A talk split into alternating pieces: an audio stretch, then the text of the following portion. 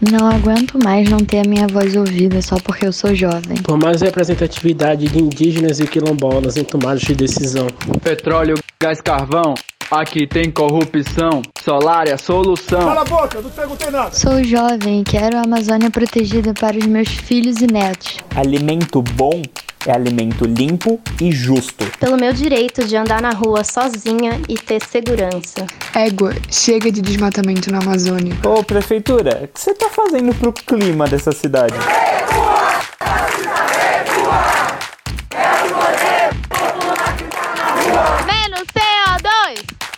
feijão com arroz. Eu tô cansada de ter aula interrompida por conta de tiroteio. Parem de poluir! Queremos água na periferia! Um, dois, três, quatro, cinco mil. Ou param a milícia ou paramos o Brasil. Cadê o tratamento do esgoto que foi prometido na campanha? O agro não é pop, o agro é tóxico. Quando nós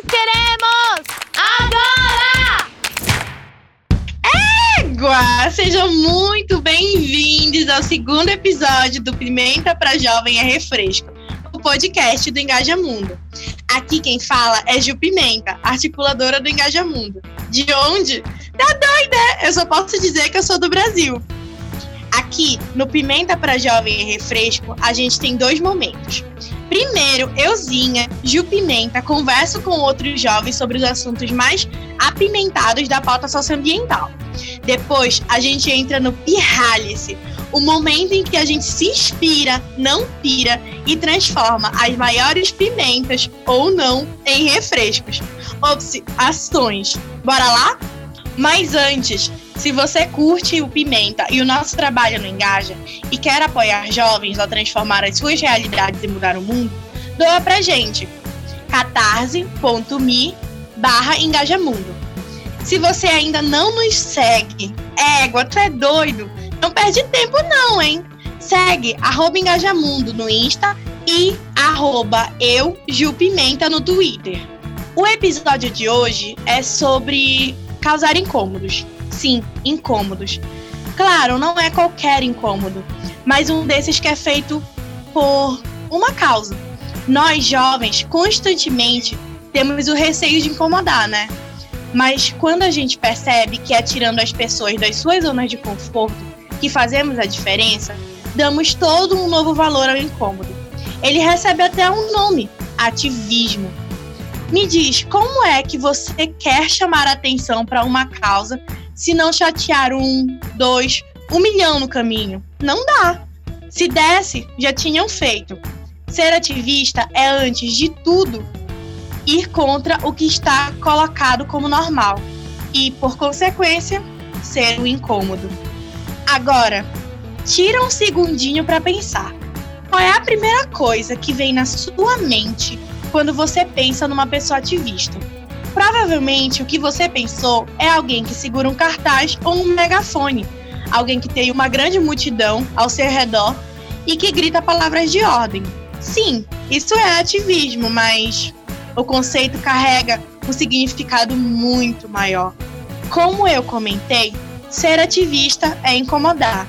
É não se acomodar diante das injustiças que foram deixadas pelas pessoas que ocuparam o mundo antes da gente e mudar atitudes ou até mesmo mobilizar pessoas por uma causa. Mas ó, para falar sobre isso, a gente tem que tomar muito cuidado com algumas coisas. Para começar, a gente mora no Brasil, né, minha gente? Aqui, causa para lutar é o que não falta. E motivos para ter medo de lutar também não. Segundo o levantamento divulgado pela organização global Witness, de 908 assassinatos a ativistas ambientais entre 2002 e 2013, 448 ocorreram no Brasil. Isso é, metade das mortes de ativistas ambientais no mundo. Mas ainda assim, o movimento socioambiental não para de crescer nesse país. Querem nos calar, mas não vão conseguir. Além disso, gosto sempre de lembrar uma diferença fundamental. Existem pessoas que escolhem ser ativistas e outras que não têm escolha.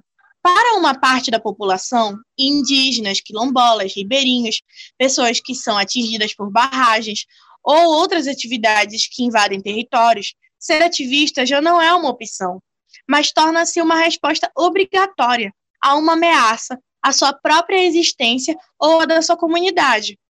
E tu sabe, em todos os casos, esses territórios já eram ocupados muito antes de estar sendo ameaçado, né? No episódio de hoje, vamos conversar sobre os vários tipos de ativismo que existem, sobre as várias causas que tornam alguém ativista e sobre as dificuldades e os riscos de ser ativista no Brasil. Égua, se eu fosse tu, eu não arredava o pé desse episódio. Chamei aqui duas mulheres incríveis que vão somar muito no nosso Kikiki. Eu tô aqui com ela, diretamente de Salvador, a ativista e socioambientalista Milena Caires. Solta a voz, Milena! Oi, eu sou a Milena, é, eu sou ativista socioambientalista, é, faço parte do Greenpeace desde 2013. É, eu digo que eu comecei a ser ativista desde muito cedo na minha escolha de faculdade, porque já era foi um momento que eu percebi que eu queria fazer algo para mudar a realidade. É, mas acho que a minha trajetória mesmo começou quando eu entrei no Greenpeace, e a partir daí eu fui é, indo para, enfim, fui desenvol me desenvolvendo mais, entrando em outras pautas, participei de desde ações menores até ações diretas maiores, é, também participei, liderei algumas articulações independentes, como a própria Marcha das Margaridas aqui no Brasil, é, e até hoje sigo aí é, fazendo essa, esse trabalho de ativismo que é um trabalho de todo dia, de conversar desde com nossos familiares, nossos amigos, até esse trabalho de chegar na, de peitar um, um, alguma autoridade sobre uma, um assunto que a gente quer, uma realidade que a gente quer mudar. E é isso. Babado, mana! E para fechar os contatinhos desse Kikiki, estamos aqui com outra mulher incrível. Diretamente da periferia de São Luís do Maranhão, estamos aqui com Karina Penha, ativista, cristã, voluntária em vários projetos sociais e também engajadinha como eu. Pode entrar, Karina. Oi, gente. Oi, Milena. Oi, Ju. Me apresentando também. O meu nome é Karina, como a Ju já falou, falo aqui do Maranhão. E eu também sou ativista, né? A minha história é bem parecida com a, a da Milena também, né? Ativista, ambientalista. E eu sempre costumo dizer também que eu sou ativista desde pequenininha, assim, né? Porque eu acho que é, é, algo muito da nossa personalidade, assim. Desde pequena eu via alguma coisa, alguma situação de injustiça, alguma coisa relacionada com o meio ambiente e eu já tinha muito isso de agir como uma ativista, né? Mas aí dentro do Engajamundo, hoje eu sou coordenadora do grupo de trabalho sobre clima do Engajamundo, a gente foi aprendendo várias ferramentas de como ser um ativista que entende de ferramentas, que sabe criar ações e tudo mais. Eu também gosto muito de pautar questões de direitos humanos e direitos das meninas aqui na minha cidade, como a Ju já falou, eu sou voluntária em projetos que vão desde projetos missionários até projetos com crianças e adolescentes que vivem em regiões de risco. Então, tem muita coisa para a gente falar aí hoje. Tava vendo as redes sociais de vocês duas, Twitter de Milena e Instagram de Karina e vi um espírito ativista repleto de representatividade, com muita força em vocês duas. Acho que vocês inspiram muitas pessoas e por isso chamamos vocês aqui. E óbvio, conta aí para o pessoal de casa um pouco mais sobre a trajetória de vocês. É sempre legal ouvir vocês e não a gente contar por vocês, não é mesmo? Conta mais sobre você, Milena. Oi. Então, é, eu, eu, eu costumo dizer que eu comecei muito cedo no ativismo, é, do sentimento de ativista, né? Porque a gente se sente ativista em um momento, mas é, ser ativista mesmo, esse ativista raiz que as pessoas conhecem, eu sinto que eu comecei realmente quando eu me juntei ao Greenpeace, que tem toda uma metodologia, tem toda já uma, uma prática que é conhecida mundialmente. Então, eu cheguei lá, comecei fazendo ponto verde, indo para a rua conversar com as pessoas sobre as campanhas do Greenpeace, é, falar sobre problemas globais, nacionais e também locais.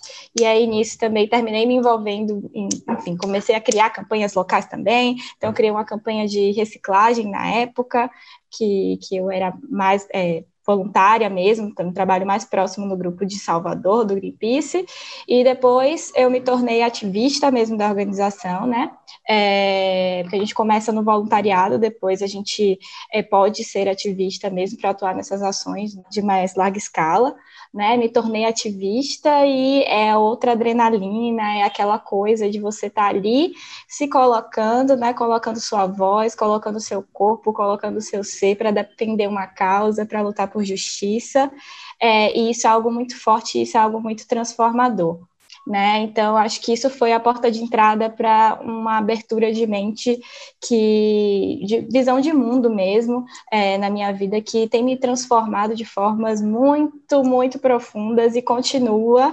é, até hoje. Então, depois do Green, assim, continuo no Greenpeace, mas aí trabalhei mesmo para a organização profissionalmente no projeto Banana Terra, então eu era responsável pelo projeto no Brasil. Então, eu aprendi é, várias formas de ativismo, né? Uma delas através da facilitação, né? É, de trabalhar o ativismo, é, formando e inspirando outros ativistas e também compartilhando um pouco do que eu sei é, para fortalecer esses projetos e ajudar para que esses projetos tenham mais alcance. Então, o projeto Bando na Terra ele tinha essa pegada de meio ambiente e direitos humanos, entendendo as, também a conexão entre todas as pautas, porque elas estão conectadas. Então, isso é muito importante a gente entender. É, assim, para a minha maior mudança foi essa é, de, de entender o quanto essas pautas são conectadas.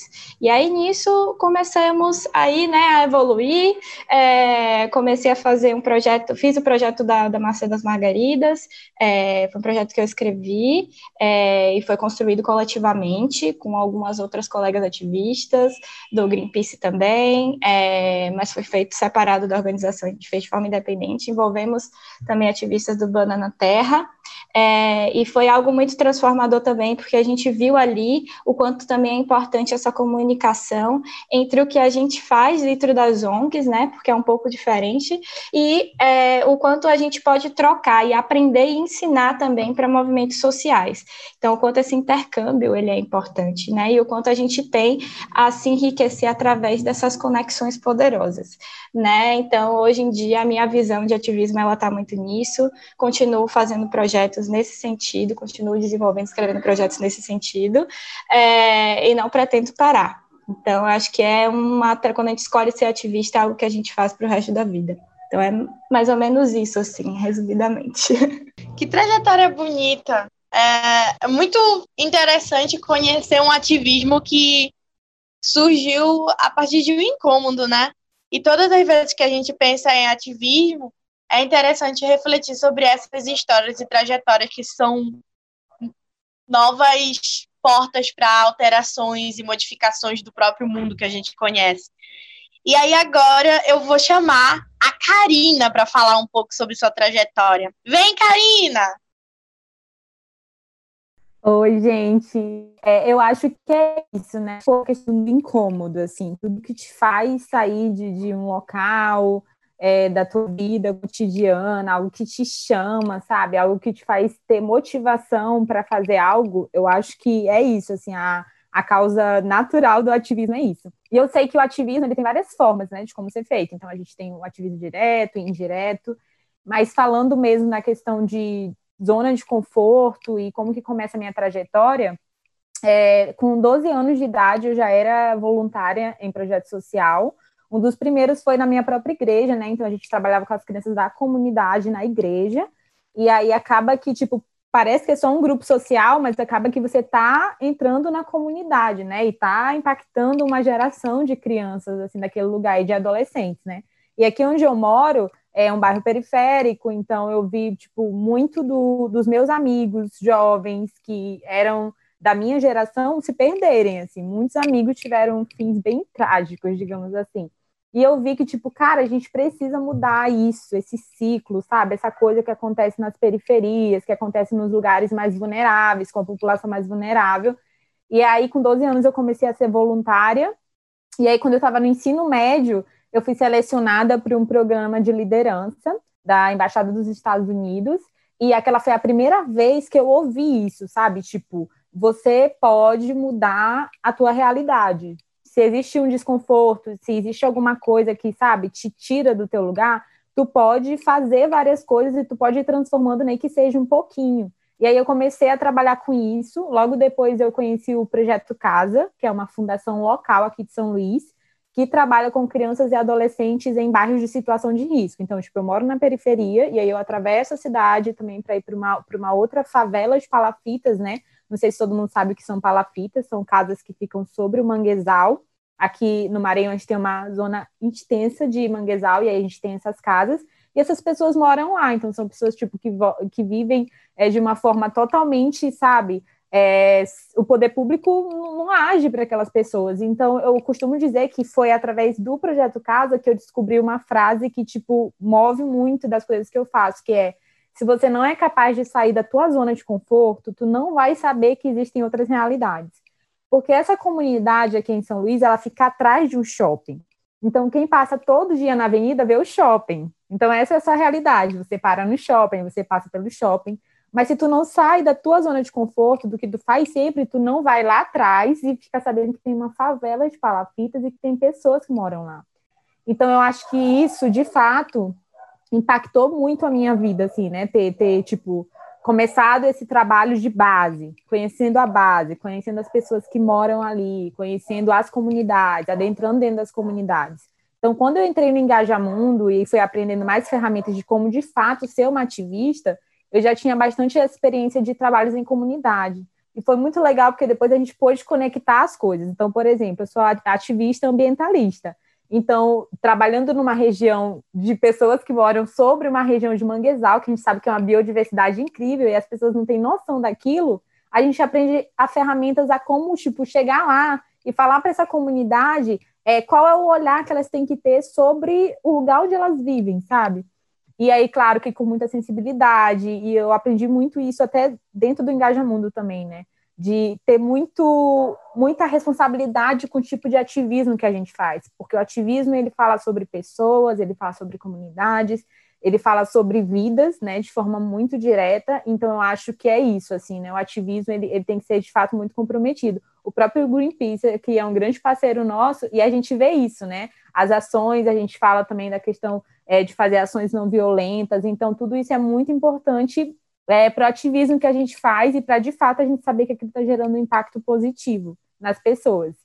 E aí é isso, gente. Hoje eu sou envolvida com um monte de coisa aí junta, mas eu acho que é isso, né? A gente vai sempre querendo se meter em mais lugares porque a gente quer mudar tudo. E aos pouquinhos a gente vai conseguindo. Depois de descobrir tantas realidades que são carregadas por essas duas mulheres incríveis para dentro do nosso episódio de hoje, eu tenho uma primeira pergunta destinada às duas. O que é ativismo para vocês? Será que só existe um ativismo ou existem muitos ativismos? E agora eu quero escutar o que vocês pensam sobre isso. Vem, Milena! Ai, meu Deus, como é difícil começar.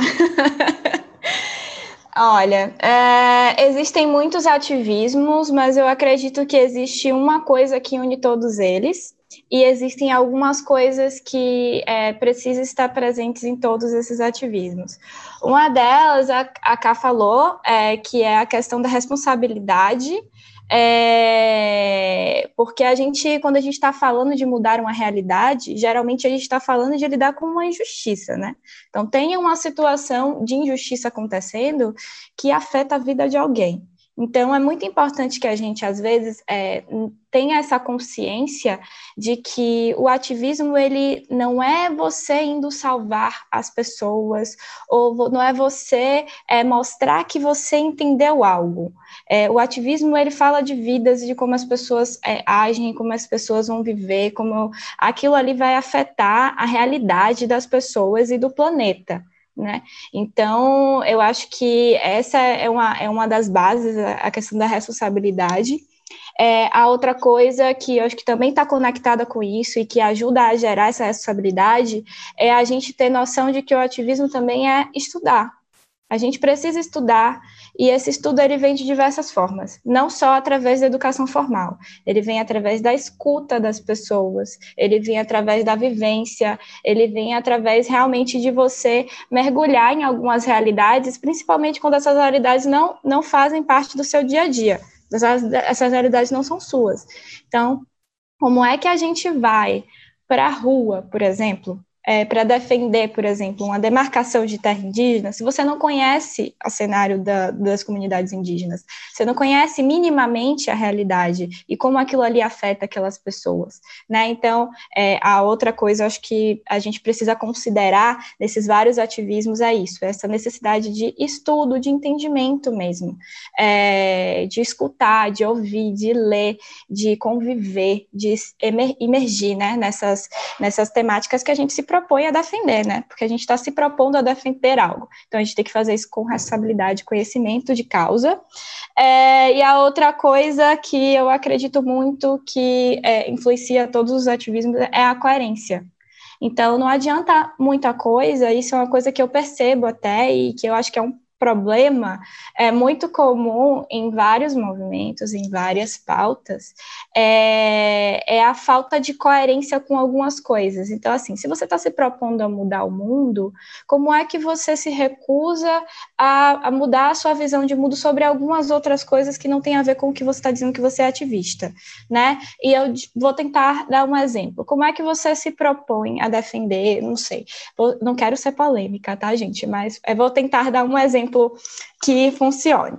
É, como é que você se propõe a, a defender as florestas se você não, é, não, não entende o quanto isso está é, tá ligado a questões de direitos humanos? Tá? E aí, quando você vê uma questão de violência policial na cidade, que é a sua realidade, você é contra, ou você tem algum posicionamento mais limitado sobre isso sabe? Então é você entender o quanto é, é o quanto o seu ativismo ele não pode estar fechado numa caixinha. Ele é algo, é, o ativismo ele é algo que ele tem que sair de dentro para fora. Então, se você quer mudar a realidade, você tem que mudar a sua realidade também, a sua realidade interna. E isso incomoda, incomoda inclusive você mesmo. Então, eu acho que é, é essa é outra coisa, né? A gente está sempre buscando a coerência, a responsabilidade e o conhecimento na hora de fazer o ativismo. Então, isso vai desde uma conversa com uma pessoa, isso vai desde uma oficina que você dá para alguém, isso vai desde você montar uma barraca na rua e fazer e conversar com alguém sobre alguma causa, é, fazer uma petição, passar uma petição, é, até uma grande ação direta que você se mete na frente do, do, da, do Palácio do Planalto para, é, enfim, defender é, os direitos dos povos ou, ou a preservação da Amazônia. Então, então, eu acho que é muito nesse sentido, assim, para mim, ativismo. Fascinante, eu também penso a mesma coisa, né? Não tem como a gente acreditar que só existe um ativismo, sendo que nós somos muitos. E por sermos sujeitos múltiplos, existem muitas formas de se estar no mundo. E formas de se estar no mundo são formas de lutar pelo mundo. Então, por causa disso, a gente também precisa entender a pluralidade das nossas realidades. Agora eu quero escutar um pouco, ou bastante, na verdade, sobre a Karina e as coisas que ela imagina sobre isso tudo.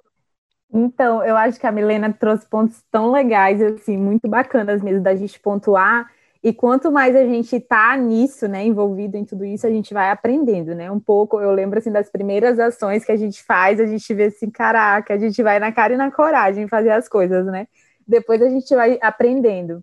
É, mas só para complementar também a fala da Milena, é, um tempo atrás eu estava participando de alguma live e aí uma pessoa perguntou, tipo, uma algo bem básico, ah, a, minha, a prefeitura da minha cidade é, prometeu que ia fazer alguma coisa para o bairro, não fez, e aí a gente estava querendo mobilizar para fazer uma ação de ativismo, para ir lá e cobrar e tudo mais.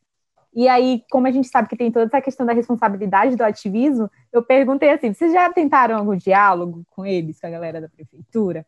Aí ela falou assim: não, não tentamos. Aí eu falei, né, isso também, que tipo, o ativismo ele vem muito para trazer luz para algo, né? Mas aí, até pela nossa própria segurança, é muito importante que a gente priorize o diálogo em tudo, né? Até por isso, tipo, quando a gente fala de ações de ativismo, mesmo que seja uma causa, que é tipo, é, ah, a gente acha, ah, é só aquela causa, sei lá, a gente está falando de racismo, a gente está falando de povos indígenas, de florestas, e você pensa assim, não, é só uma causa e ela é desse jeito aqui, ali e lá. Mas na verdade não, né? É isso, ela envolve muitas pessoas, ela envolve muita diversidade, pluralidade de pensamentos. Então, acho que é isso, assim, a gente precisa estar muito é, conectado com as pessoas que fazem parte daquilo quando a gente vai lançar um ativismo, uma ação de ativismo, uma ação direta, porque muitas vezes pode, pode ser que a gente vai ter um resultado contrário daquilo que a gente estava esperando, né? Então, por exemplo, se você quer fazer uma ação de ativismo para chamar atenção para algo que vocês já tentaram diálogo, vocês já tentaram outras formas, e aí vocês pensam, caramba, não, a gente vai ter que fazer uma ação de ativismo aqui. Aí, beleza, aquilo vai chamar a atenção de alguém que vocês querem, né? E chama, de fato, a gente sabe que o ativismo ele tem esse papel e ele é muito forte, especialmente quando ele gera muita mobilização, né? Mas aí a gente tem dois exemplos. Por exemplo, a gente tem o ativismo que ele pode gerar muita mobilização logo, logo, enfim, na primeira causa, né? Então, quando a gente fala de demarcação de terras indígenas, a gente sabe que Hoje a gente tem um movimento muito grande no Brasil para isso, então, tipo, é muita gente mobilizada. E aí a gente tem outro exemplo também, por exemplo, da Greta, né, que é a ativista sueca do Greves pelo Clima, que ela sozinha foi para frente do parlamento, pegou uma placa e, tipo, uma pessoa sozinha conseguiu é, gerar um movimento que mobiliza o mundo hoje, né? E que acabou que se complementou com muitos outros movimentos que já eram existentes, mas que até então não eram vistos. Então a gente vê também, né, que como que o ativismo ele é muito diferente. Então, por exemplo, aqui no Brasil a gente já tem gente há muito tempo falando sobre isso, a gente já tem muita gente, na, é, como a gente fala, na linha de frente, né? Então, as pessoas que de fato, quando a gente traz aquele dado lá do começo, que o Brasil é um dos países que mais mata ativista, a gente sabe que, tipo, a gente, eu, a Milena, que somos ativistas, a gente ainda assim tem a nossa segurança, né? Então, tipo, a gente faz uma ação de ativista, de ativismo, a gente planeja e a gente tem a nossa segurança. Mas a galera que está lá nas aldeias, a galera que está lá no quilombo, nas comunidades tradicionais, são essas pessoas que geralmente são aqueles que a gente ouve as notícias mais tristes possíveis, né? Que são lideranças que são mortas e tudo mais. Então, o ativismo, ele de fato tem que ser muito responsável, porque não adianta a gente querer lacrar com ativismo, né? Que é tipo, ah, vou fazer isso daqui na louca e tô nem aí porque que vai causar. E aí, de fato, a gente piorar a vida de quem está na base. Isso é muito importante, né? Então, só para complementar essa fala da Milena, que foi maravilhosa aí, eu acho que ativismo, a gente vê muito ativismo como vida louca, mas de fato o ativismo também carrega muita responsabilidade. E aí eu acho que só assim a gente consegue gerar o impacto que a gente quer gerar, ao invés de piorar a situação como ela já está. Muito importante trazer essas questões relacionadas ao senso de responsabilidade, né? E partindo desse debate inicial maravilhoso que nos dá um panorama fascinante do mundo do ativismo e as coisas que nós estamos trabalhando aqui. Eu parto para a ideia de perguntar para vocês duas o que fez vocês se tornarem ativistas? Quando foi que a ficha caiu de que vocês eram ativistas? E aí eu quero escutar o que vocês pensam sobre isso a partir de agora. Vamos lá? Karina? Gente, olha, não vou mentir para vocês que eu sempre achava o máximo olhar as pessoas, aquela galera que ia fazer ação de ativismo, que levantava a placa, que fazia as coisas. Eu sempre achei o máximo aquilo ali, né? Só que eu acho que a gente tem muito isso de achar que é uma coisa muito fora da nossa realidade, né? Então eu achava que para mim aquilo era uma coisa totalmente fora da minha realidade, que claro, eu podia fazer algumas coisas e tudo mais, esse trabalho que eu já expliquei, mas não de fato é, me considerar uma ativista. Eu tinha muito essa visão, né? Porque, claro, que depois a gente vai aprofundando as formas de ativismo e tudo mais, mas em primeiro momento acho que é isso, é o estereótipo. Você pensa em ativismo, você vai lembrar de um ativista do Greenpeace subindo os negócios lá e tudo mais. E isso é o máximo, assim, eu achava o máximo, né? Eu ficava assim pensando, caraca, será que, sei lá, um dia eu ia ter coragem de fazer isso? Até o dia que a gente estava na conferência de clima, é, e aí eu entreguei um colar para o ministro da Agricultura, Tipo, eu só lembro da galera, vai, vai, vai, vai. E aí eu subi no palco, entreguei o colar de pérolas mágicas, né? Porque as nossas ações de ativismo no Engajamundo seguem a nossa política de ser bem sexify. Então a gente pensa muito detalhadamente nas ações, assim. E aí, quando eu entreguei aquilo, e no outro dia tava né, Folha de São Paulo, o Globo, não sei onde mais. Eu falei, caraca, velho, que maluca que eu sou. As pessoas perguntando, cara, é tu, Karina? Eu fiquei assim, velho, meu Deus, acho que agora eu sou uma ativista de fato, né? Porque eu ligava muito para isso, mas a verdade é que hoje eu já sei que, tipo, muito antes eu era. Mas eu acho que o que me levou a ser ativista foi saber, foi quando, tipo, sabe, deu esse clique assim na minha mente de que você precisa começar a fazer alguma coisa. Se você tem um incômodo, a primeira pessoa que tem que fazer é tu. Né? E eu acho muito isso, que muitas vezes a gente está é, em um grupo de pessoas que ninguém sentiu que tem algo errado numa situação, sabe? Então, por exemplo, você está num grupo de amigos que alguém faz uma piadinha e todo mundo ri, e você seja aquela coisa, né? Porque a gente sente no nosso coração, assim, a gente já sente aquela coisa, aí tu fica, cara, eu senti isso, então espera, se eu sou a única pessoa desse lugar aqui, eu sou responsável por tentar trazer uma luz, trazer um diálogo para isso aqui. Então, eu acho que quando eu comecei a isso, eu comecei a ser a chata também, né, gente? Porque a gente começa a ser a chata dos rolês, entendeu? A galera já, já né, segura um pouquinho as piadas, já não quer te convidar para algumas coisas, mas aí a gente descobre que, que tudo bem, né? Você ser ativista tem o seu ônus e o seu bônus, mas eu acho que como qualquer coisa na vida, assim, quando a gente escolhe, seja, seja qualquer coisa na vida, seja o seu trabalho, sua profissão, é, qualquer coisa que você escolha fazer com, muito, com muita responsabilidade, mesmo tentando ser, é, colocar muita verdade naquilo e agir da forma correta, como você acredita, quando a gente pensa equidade, quando a gente pensa justiça, é, de fato você vai encontrar muitas pessoas no seu caminho que vão achar que você é totalmente maluca e de fato faz parte, e também não desconsidero que não sejamos, né?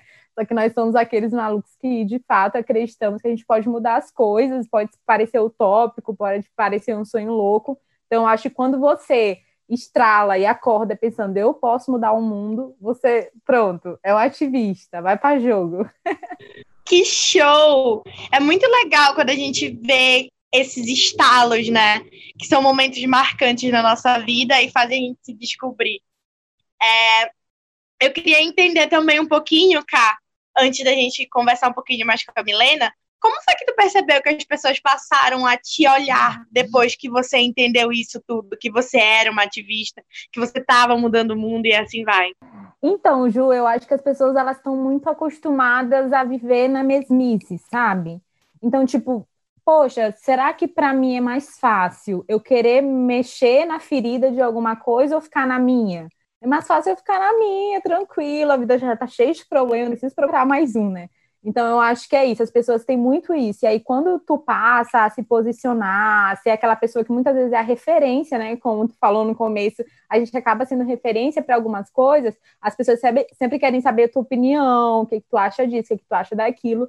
E eu acho que muitas vezes a galera também cria uma coisa de tipo, nossa, a Karina sempre tá certa, sabe? Então, não vou nem comentar isso daqui, não vou nem ver isso daqui, porque ela vai ter uma, uma posição contrária, ela vai ser sempre do contra, vai ser sempre aquela pessoa que vai estar ali fazendo oposição. E, na verdade, eu acho que a gente aprende a dialogar muito, né?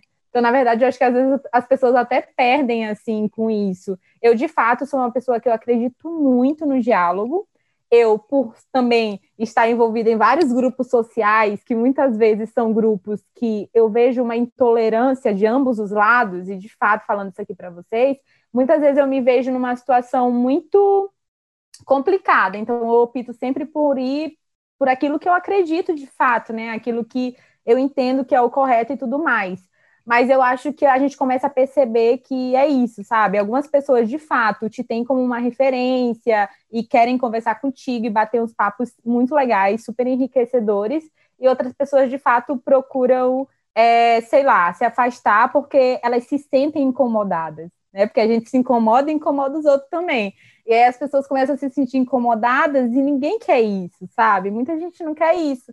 E aí acaba que muitas vezes ficar na mesmice é uma opção. E aí, quando a gente quer sair disso, você não volta mais. Isso é importante. Uma vez que tu tem informações, uma vez que tu descobre coisas, não tem como você ser a mesma pessoa. Então, de fato, levantou, desfila. Que interessante. A cada momento que passa, a cada segundo, a gente se torna uma nova pessoa. E isso é muito interessante da gente pensar que as metamorfoses elas são constantes dentro desses mundos, né? Então, eu queria agora escutar a Milena. Milena tá aí? Milena? Tô aqui, tô aqui, assim, ouvindo a Ká falando e, e, me vendo muito no que ela tá falando, porque é exatamente isso, sabe? É, é, a, a, forma com que as pessoas te veem depois que você se torna ativista, ela muda muito, muda muito. A gente sente a diferença, a gente sente a, a, as pessoas hesitando, às vezes, para falar certas coisas com a gente, de chamar a gente para algumas coisas, e termina que, às vezes, a gente fica presa, assim, até num, num grupo de amigos mais ativistas, que são pessoas que terminam te acolhendo, do que pessoas que estão fora e que demonstram certo incômodo quando você conversa sobre algo do tipo. Isso é. Eu descobri isso nos últimos anos. Eu acho que é, à medida que a gente que a gente começa a criar consciência, a tendência é a gente ir aprofundando e não tem mais volta, sabe? Não tem mais volta. Às vezes eu fico até com medo, assim, às vezes que eu paro uns dias para poder não manter a saúde mental, né? Porque nos tempos atuais é muito difícil você acompanhar tudo e você sendo ativista e você tendo consciência do que é as coisas. Então, às vezes é um pouco doloroso você acompanhar tudo, mas eu fico pensando, poxa, eu fico com medo de, de me tornar é, alienada a certas coisas que eu acredito, mas depois eu paro e penso, não, não tem como. Por mais, por mais que você não esteja informado sobre algo que é diferente, você não deixa de ser consciente sobre algo. Então é um caminho sem volta mesmo.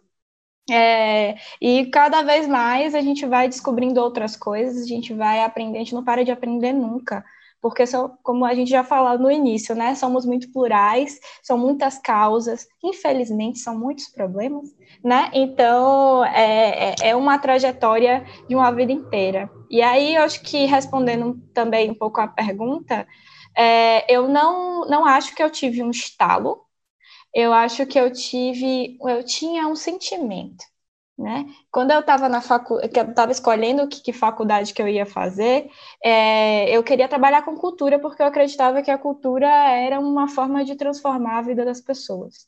Então eu fui estudar isso. Né? Me formei, fui estudar isso, trabalhei com isso por muitos anos. Mas aí, no meio, quando eu estava já trabalhando com cultura, eu vi os, os vídeos do Greenpeace e falei assim, não, mas a gente precisa fazer alguma coisa. Não, eu via os vídeos e falei assim, gente, aquilo ali, eu preciso fazer parte disso, eu preciso ajudar. E aí você vai indo. Agora, é, então, assim, foram alguns, alguns estalos, sabe? Alguns, algumas coisas que foram ajudando. Agora, quando eu me vi realmente num, no, no Banana Terra, acho que foi acho que a, a experiência mais intensa, assim, porque é, o Banana ele tinha muitas realidades, né? Tipo, então era gente de cidade, é, quilombo, in, é, comunidade indígena. É, então, assim, eram muitas realidades, de muitas regiões diferentes.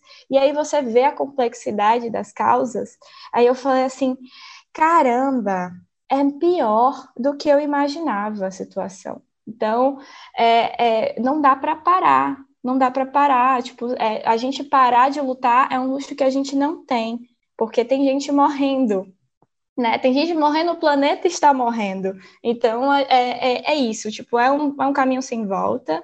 Por mais que a gente mude de trabalho, não trabalhe mais com ativismo, a gente vai estar sempre fazendo algo, porque se tornou, no meu caso, se tornou minha razão de viver. Eu não respiro enquanto eu não faço algo para tentar melhorar o mundo que eu vivo. Então, seja é, de, das diversas formas com que a gente tem para fazer, é, é, isso. E esse sentimento, ele é um sentimento que ele chegou e ele nunca foi embora. Ele só faz aumentar, ele só faz ficar mais forte. Eu acho muito interessante falar sobre esses sentimentos, né, que fazem a gente a começar a mudar as nossas realidades e também começar a imaginar que a gente tem um compromisso de também mudar o mundo das outras pessoas e também ajudar elas a mudarem isso tudo.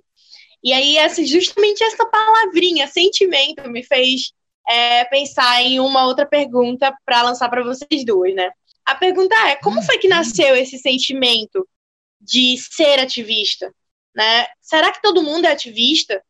E aí eu queria escutar um pouco sobre vocês e o que, que vocês acham disso. Vai, Milena, vai. É, vamos lá.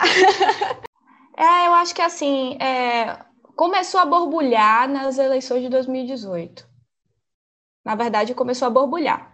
Eu acho que ele nasceu mais forte em 2013. Eu acho que é isso, 2013 eu acho que foi um ponto muito de, de, de, de transição para muita gente no Brasil. Para muita gente. Despertou muita gente ali, para todos os sentidos, mas despertou. É, então ali começou aquela coisa, não, a gente tem que fazer mais e mais. Mas borbulhou de uma forma é, avassaladora dentro de mim, e eu falo isso com toda tranquilidade, nas eleições. Então aquilo ali foi um negócio que não, agora não vai dar. Agora é um, um momento que a gente precisa se preparar porque a gente não vai ter descanso e a gente realmente não está tendo descanso. Então, é, eu acho que esse foi o momento que borbulhou mais e que tem causado mais mudanças, mais vontade, mais aquela coisa de tipo, meu Deus, a gente precisa mudar isso, sabe? Eu acho que se eu pudesse destacar um ponto, eu destacaria as eleições de 2018. É muito, é muito legal quando a gente consegue entender, né? O que era a gente antes desse estalo, desse borbulhar, dessa agonia. Porque é uma agonia, né? Quando a gente fica, meu Deus, eu quero mudar isso, eu quero mudar isso, eu quero mudar isso. E aí, aí a gente procura formas e, e meios de fazer isso acontecer. E aí é muito interessante o que, é o que era a gente antes do que é a gente agora. E a gente também não tem muita ideia do que a gente vai ser depois. Então é um, uma linha do tempo muito gostosa de olhar. Aí eu queria escutar a Karina também, né? Cadê a K? Oi, gente, oi, Ju. Então, na verdade, eu acho que é isso, né? A gente acaba falando muito de sentimento, porque de fato a gente se entrega para aquilo, de fato a gente passa nossas horas pensando naquilo e tentando organizar e tentando conciliar com todas as milhares de coisas que a gente tem que fazer na vida. Então, eu acho que, assim, eu estava vendo a Milena falar e estava pensando também as questões de lembrança, assim, né? De, tipo, sentir isso eu também eu acho que eu, eu tenho muitas lembranças assim da minha infância, né? Então, por exemplo, é, hoje a gente tem alguns nomes, né? Então, alguns conceitos que a gente conhece e se identifica. Ah, me identifico com isso daí, né? Acho que sou isso aí. Por exemplo, ambientalista, né? Tipo, ah, eu acho que eu sou. Mas é muito engraçado que quando eu era bem pequenininha, é, eu, cara, eu nem sei que série eu tava, gente. Que criança doida eu era bem pequenininha e aí as pessoas perguntavam assim: "Nossa, o que que tu quer ser quando crescer?" E aí eu falava que eu queria ser ambientalista. Eu achava muito engraçado porque ninguém da minha família tinha noção do que era isso, tanto que minha mãe as pessoas perguntavam, aí ela chamava assim: "Vem cá, Karina, o que que tu quer ser mesmo?" Aí eu falava: "Ambientalista". Eu não sabia nem o que é. Eu sabia que tinha a ver com ambiente, mas eu lembro que eu era muito pequena porque eu ainda nem sabia da existência de poder ser cientista ou biólogo, né? Então, depois eu descobri que eu podia ser bióloga, mas muito pequena já tinha isso em mim. E eu também me lembro muito, por exemplo, aquela coisa básica de quando a gente é criança, às vezes você tá passando por um lugar e aí tá um monte de meninos, sabe? Aí você passa super constrangida, acho que toda menina já já sentiu isso, de tipo, e é que na minha rua os meninos ficavam brincando, e eu passava sempre super constrangida, né, ouvindo aquela coisa, o fio-fio e tudo mais. E aí eu lembro que eu sempre chegava em casa chorando e falava assim, que eu estava muito chateada porque aquilo tinha acontecido e tudo mais. E aí eu me lembro que até algumas pessoas próximas, que não por mal, mas por falta de entendimento, elas falavam, é assim mesmo, menina desse jeito, é porque tu é bonita. E eu, bem pequena, eu me lembro que eu ficava assim, cara, não, isso não tá certo. Eu não tenho que ficar constrangida por simplesmente passar na rua. Então, algumas pessoas, e até voltando àquela outra história da questão do círculo social e como as pessoas acham que você hoje é alienada, na verdade, eu sempre digo isso, né? Que naquela época que ninguém falava disso, de direito das mulheres e tudo mais, na, no meu círculo, eu já tinha esse incômodo. Então, muitas vezes é isso, é um sentimento que já está na gente e que depois a gente vai entendendo só como como ir posicionando isso. Às vezes a gente consegue, às vezes a gente não consegue. Um exemplo mesmo é a eleição, né? Que muitas vezes eu ficava assim, não, cara, calma, calma, eu não vou me posicionar com isso daqui, não vou responder isso daqui, e acaba que todo mundo ficou muito doido, né? Porque de fato era um momento muito crucial e um momento que mexeu com as emoções de todo mundo, né? Então, até a galera que acha que ativismo não é uma coisa boa, que critica ativista, virou ativista contra o ativismo nessa época, né? Porque todo mundo se posicionou, todo mundo colocava coisas na sua rede, a galera ia para manifestação e tudo mais. Então, de fato, o ativismo é muito isso, de tipo, eu quero trazer luz para algo, eu quero falar sobre isso daqui, se não tem outro jeito, eu vou gritar. E aí seja isso, né? Se for essa forma de ativismo. Mas de fato eu acho que está muito ligado com as nossas emoções, tanto que quando a gente sabe de várias informações, a gente está sempre é, muito mal. Inclusive, acho que nesses últimos meses, assim, na verdade, né, nos últimos meses, gente, nos últimos anos, eu acho que é isso, né? A gente até brinca às vezes que tem sido muito difícil ser jovem no Brasil, né? É, realmente são aqueles tempos difíceis para os sonhadores. E muitas vezes a gente liga a juventude com ser sonhador, com pensar nesse amanhã. Então a gente vê tempos muito difíceis, assim, onde de fato a gente vê a nossa geração, a nossa juventude tendo que enfrentar muita coisa, inclusive coisas que a gente vê nos livros de história, sabe? Que tipo agora a gente está voltando a ver. Então, de fato, é uma coisa muito doida, mas em todo momento o, o nosso sentimento ele está muito ligado com o que a gente faz se de fato, né, for uma causa válida para você e tu levar aquilo para tua vida. E aí não tem como desvincular, né, a vida pessoal com o que você faz, porque acaba que é muito a expressão do que você sente. Acho que isso é o ativismo também. É uma coisa que eu queria até complementar sobre isso, é uma coisa que minha psicóloga me falou.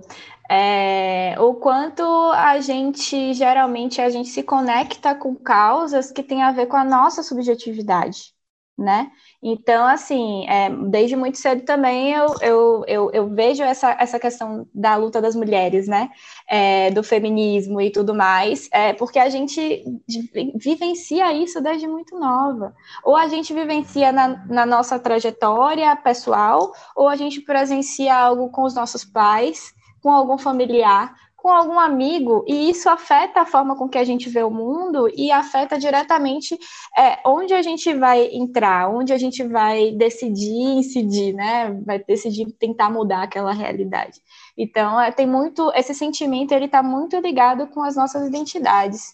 O ativismo, ele é isso, ele é o nosso dia a dia, né? Ele é a nossa vida. É, e ele parte de, de fatores que vêm do, da nossa vivência. Então, é, é, é, foi uma coisa que eu fiquei pensando, porque realmente teve uma hora que caiu essa ficha, mas, gente, é, eu, tá, eu decidi de, é, defender o meio ambiente, mas, enfim, por que isso? De que forma isso está conectado com o que eu quero, com o que eu acredito? Né? Porque a gente fala muito de crença, a gente fala muito de esperança, a gente fala muito do que a gente é, sonha mesmo né? É, então é isso, é a nossa nossa subjetividade, ela está diretamente ligada com a nossa luta. Então, é, isso é muito interessante da gente perceber também. Eu acho que é um, é um processo. É, quando a gente fala assim, ah, o ativismo ele vem de, de dentro para fora, é muito por isso também, porque a gente também está em constante evolução, a gente está aprendendo o tempo inteiro e o que vem de dentro motiva o que a gente vai se relacionar que vem de fora também, né? Então, é muito isso, assim, essa reflexão que eu fiquei tendo aqui também, quando a Karina falou. Eu acho fascinante quando a gente começa a pensar que os processos relacionados ao ativismo é muito semelhante a uma coxa de retalhos, né? A gente vai colocando as pecinhas, os panos, os tecidos, e cada um tem um significado, e eles vão nos construindo. Então, acredito muito que cada momento das nossas vidas, eles representam algo do que a gente está é, colocando para o mundo e também pelo que a gente está lutando, né? Agora, para a gente começar a caminhar um pouco para o finzinho do nosso bate-papo aqui, a três, eu queria perguntar para vocês, na verdade, pedir para vocês, o que é que vocês mandariam, o que é que vocês falariam para as pessoas que estão começando no ativismo que não se acham ativistas, ou para quem está descrente nesse mundo melhor que a gente tanto fica falando que precisa existir, que a gente precisa lutar para fazer acontecer. Eu queria escutar um pouco sobre a percepção da Karina agora. Ai, o que, que eu diria, né? Eu acho que eu diria, acho que é isso, assim. Sente, sabe? Sente o que te move, sente é, o que te faz sentir contemplado de fato, as ações que tu pode fazer. Eu acho que a gente já falou aqui que existem vários tipos de ativismo, existem vários tipos de realidade, existem vários tipos de fatores de risco, que eu acho que é muito importante. Então, eu acho que entende, é, conversa com outras pessoas, se tu tiver acesso a alguém, alguma pessoa que tu considera que é ativismo, alguma pessoa que tu sabe que tipo vai te dar uma segurança no teu falar, conversa com essa pessoa, é, pergunta para ela como tu pode te envolver em alguma coisa. Se, por exemplo, tu tem uma causa já que tu quer, não sabe por onde começar, mas conhece pessoas que, né, já são ativas naquilo. Então, conversa com essas pessoas, eu acho que é super é super importante, assim, eu acho que tudo que eu fiz na vida, eu sempre conversei um pouco com pessoas, quando eu comecei a ter acesso, eu ia conversar com essas pessoas que já estavam lá há muito tempo, que já tinham experiência, mas eu acho que é isso, sabe? É, escuta e sente assim, o que te move, é, tem muita responsabilidade, a gente já falou sobre isso aqui, eu acho que de fato tem que ter, então entende o teu momento, entende a tua vivência, entende os fatores, sabe, que estão ao teu redor, em que que aquilo vai complementar, em que que aquilo tipo não vai ser tão legal. E eu, eu imagino muito assim que a gente é, tem muitas oportunidades assim de como agir, né? Dependendo, é claro, de onde você vive, é do que que você usa. Hoje em dia a gente fala muito da questão do ativismo digital. Eu acho que agora, depois da quarentena, principalmente. É claro que a gente sabe que muita gente no Brasil não tem acesso ao computador, ao celular, à internet. É uma realidade enorme. E aí, muitas vezes, essas pessoas são ativistas ali da base, né? Como a gente já falou, e muitas vezes elas nem sabem que são. E muitas vezes vão passar a vida toda, muita gente, né? É, sem saber que é. Então, tipo, ela luta pela vida dela, sempre, tipo, acorda e luta, é, mas nem sabe que é um ativista, né? Então, eu acho que se você tem acesso à informação, muitas vezes a nossa responsabilidade também é compartilhar essa informação que a gente tem, né? Então, a gente que tem esse privilégio de acesso à informação, de saber como é, Muitas vezes a gente até identifica algumas pessoas que vêm falar com a gente e tal. Então a gente vai dando é, alguma, algum tipo de ajuda de para nortear essa pessoa. Mas de fato, eu acho que o que eu posso falar sobre isso é que você sinta assim, o que que te move, o que que tu acha que, poxa, foi legal fazer isso, sabe? Foi o resultado. Muita gente, até da própria rede do Engajamento ainda está no ensino médio, já, sabe? Agora com essa onda de também juventude, adolescentes, é, protagonizando tudo. A gente sabe que tem muita gente que ainda está no ensino médio, então, tipo, na escola, sabe? Independente de tipo qual tipo de escola você você estuda, você pode ser, né, um secundarista, então a galera vai lá, participa do conselho de classe. Gente, isso é muito positivo, isso é incrível, isso é a base assim para tu aprender um monte de coisa, né? Então, na minha escola, eu sempre gostei de me envolver em muita coisa. Então, em conselho de classe, em ser a galera que vai, sabe, arrumar a biblioteca, que nem era uma super biblioteca, gente. A gente nem tinha pouquíssimos livros, mas a gente cuidava muito deles. Então, acho que é isso, assim, sabe? Vai fazendo o que está nas suas possibilidades, né? E aí eu acho que a gente encontra o nosso tempo, a gente encontra as nossas oportunidades. Eu falando de mim, e tenho certeza que a Milena também, muita coisa que a gente falou aqui não foi de uma hora para outra não foi tipo, tudo aconteceu em três meses da minha vida, vocês não vão acreditar.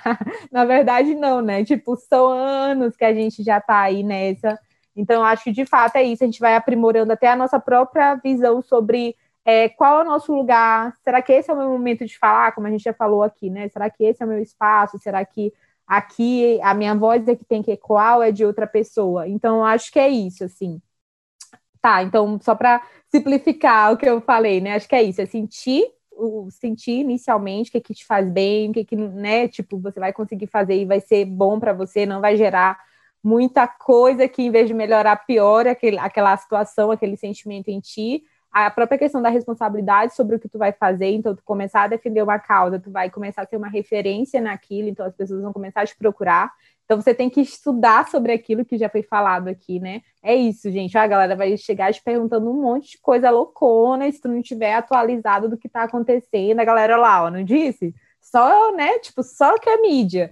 Então, de fato, a gente tem que estar tá, é, antenado das coisas que estão acontecendo. E eu acho que é isso. E uma outra coisa que eu falaria também é fale com sua família porque de fato muita coisa que eu fiz na minha vida é, a minha especialmente a minha mãe assim foi muito a base daquilo sabe? Então eu procurava compartilhar com ela quando eu achava as coisas que não eram corretas. E isso me ajudou muito né? Então eu acho que é isso. Procure pessoas que são seu ponto seguro compartilhe isso e eu tenho certeza que elas vão poder é, te dar dicas para te ajudar se elas souberem ou se não elas vão te dar bons conselhos. E bons conselhos não são demais nunca. E é isso Ai, que bom trazer essa percepção sobre o sentir, né?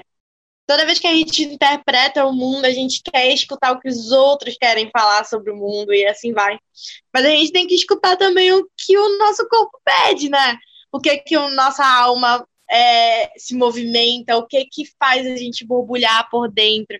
E esse borbulhar é algo relacionado ao que a gente é, relacionado à nossa essência. E muito necessário a gente falar sobre sentimentos, e sobre é, o que faz a gente se mover, né? Porque mover é isso, é sentir. Então, muito, muito importante falar sobre esse assunto. Mi? Eu. Ah, eu acho que a Ká falou tudo. é exatamente isso. Eu acho que é muito um processo também da gente se respeitar, né? Se entender, se respeitar é... e se colocar onde faz sentido pra gente, né? Porque é isso. O ativismo, a militância, tudo isso, uma coisa que eu ouvi uma vez de uma liderança quilombola poderosíssima, ela falou assim que ah, o caminho da militância é algo que quer tudo de você e que toma tudo de você. E é isso, realmente, entendeu? Então, é, ter essa consciência é muito importante, né? E entender o que, que é esse tudo de você que você vai dar para o ativismo. O que, que é esse tudo? Né? Então entenda. E às vezes, e esse tudo, ele às vezes não é uma coisa grandiosa. Às vezes não é você estar tá lá é, numa grande ação, numa grande organização. Às vezes esse tudo de você são ações mais simples.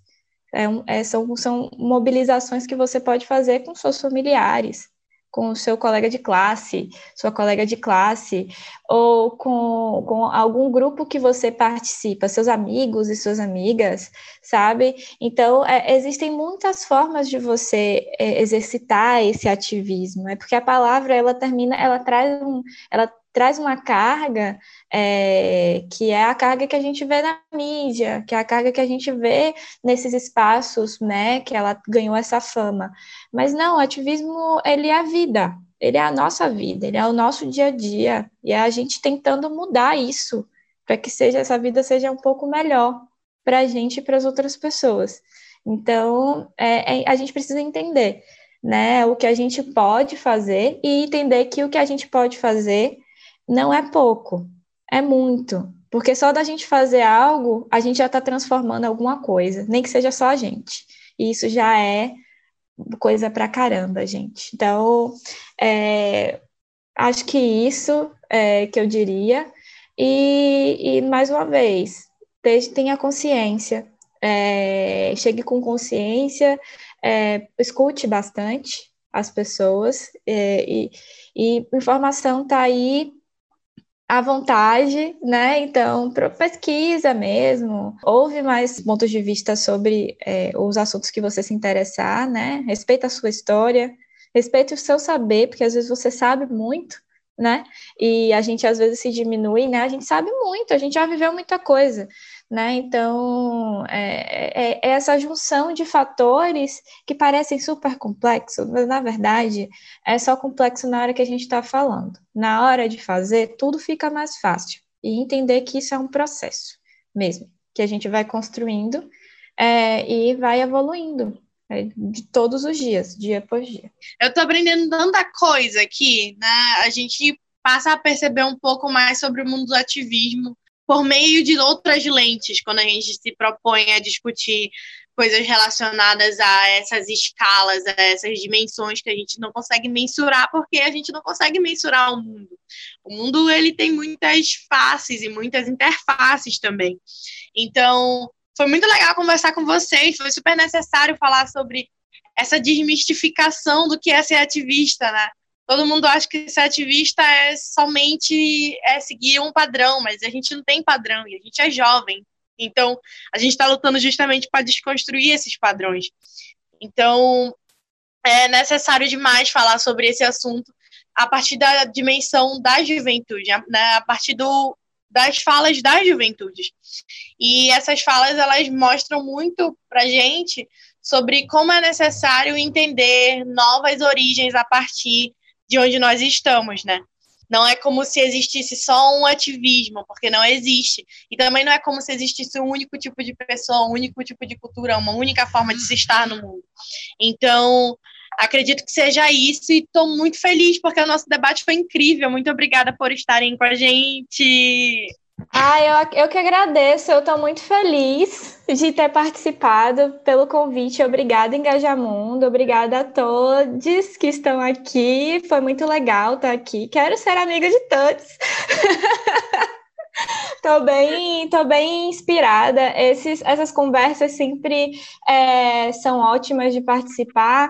Elas dão energia pra gente, sabe? E esse tipo de energia, nesse momento, é algo que a gente precisa demais né? Então a gente se fortalecer com quem tá, tá com a gente, com quem, enfim, tá do nosso lado nessa luta, no que a gente acredita na construção de um mundo melhor. Então, muito obrigada pela oportunidade de estar aqui com vocês trocando. Estou muito feliz e vamos continuar em contato né? Estamos é, aí sempre juntos para somar e para continuar mudando o mundo. Um beijo. E agora eu quero escutar a Karina. Como foi, Karina, para você estar tá aqui com a gente? Conta aí. Ai, Ju, tô me sentindo tão feliz, gente, sério. Eu sempre saio desses espaços. É, é, enfim, espaços de troca, eles são muito enriquecedores para mim. É, e lá vai, né, gente? Eu sou a pessoa das frases, assim, eu sempre tenho alguma referência, alguma coisa. Eu lembro que uma vez eu fui participar de um programa e a galera perguntou, tipo, né, o que que para você, assim, na vida era algo que de fato é, você achava que era uma experiência muito legal, assim, quando tu vai participar de algo que de fato para ti é muito válido. E eu sempre acho que é esse, né? Esses momentos onde a gente compartilha conhecimentos, eles são muito enriquecedores. Eu aprendi muito com a Milena aqui hoje também, então super agradeço o convite para estar nesse podcast prestigiadíssimo, gente. Estou muito feliz. Quando eu recebi o convite, eu fiquei, gente, que é isso? Claro que eu aceito. Eu adoro falar sobre isso, todo mundo que me conhece sabe, né? Então, Sempre são longos áudios, aqui foi um longo, uma longa conversa nesse podcast, mas eu agradeço muito o convite. Eu acho que de fato a gente falou algumas coisas aqui, mas tem muita coisa para ser falada, assim. Eu acho que é muita vivência que a gente vai tendo, é muita fala, é muita coisa que envolve de fato quem a gente é, o que, que a gente está se tornando, o que, que a gente faz, a nossa escolha de profissão, a nossa escolha do que, que a gente quer fazer para a vida, sabe? Então, de fato, está muito incluso em tudo que a gente faz. E assim, para finalizar os meus agradecimentos, eu também queria fazer um. um... que eu veio a palavra, esqueci. Não sei se pode fazer isso aqui, produção, mas eu vou fazer, que é tipo, falar para vocês.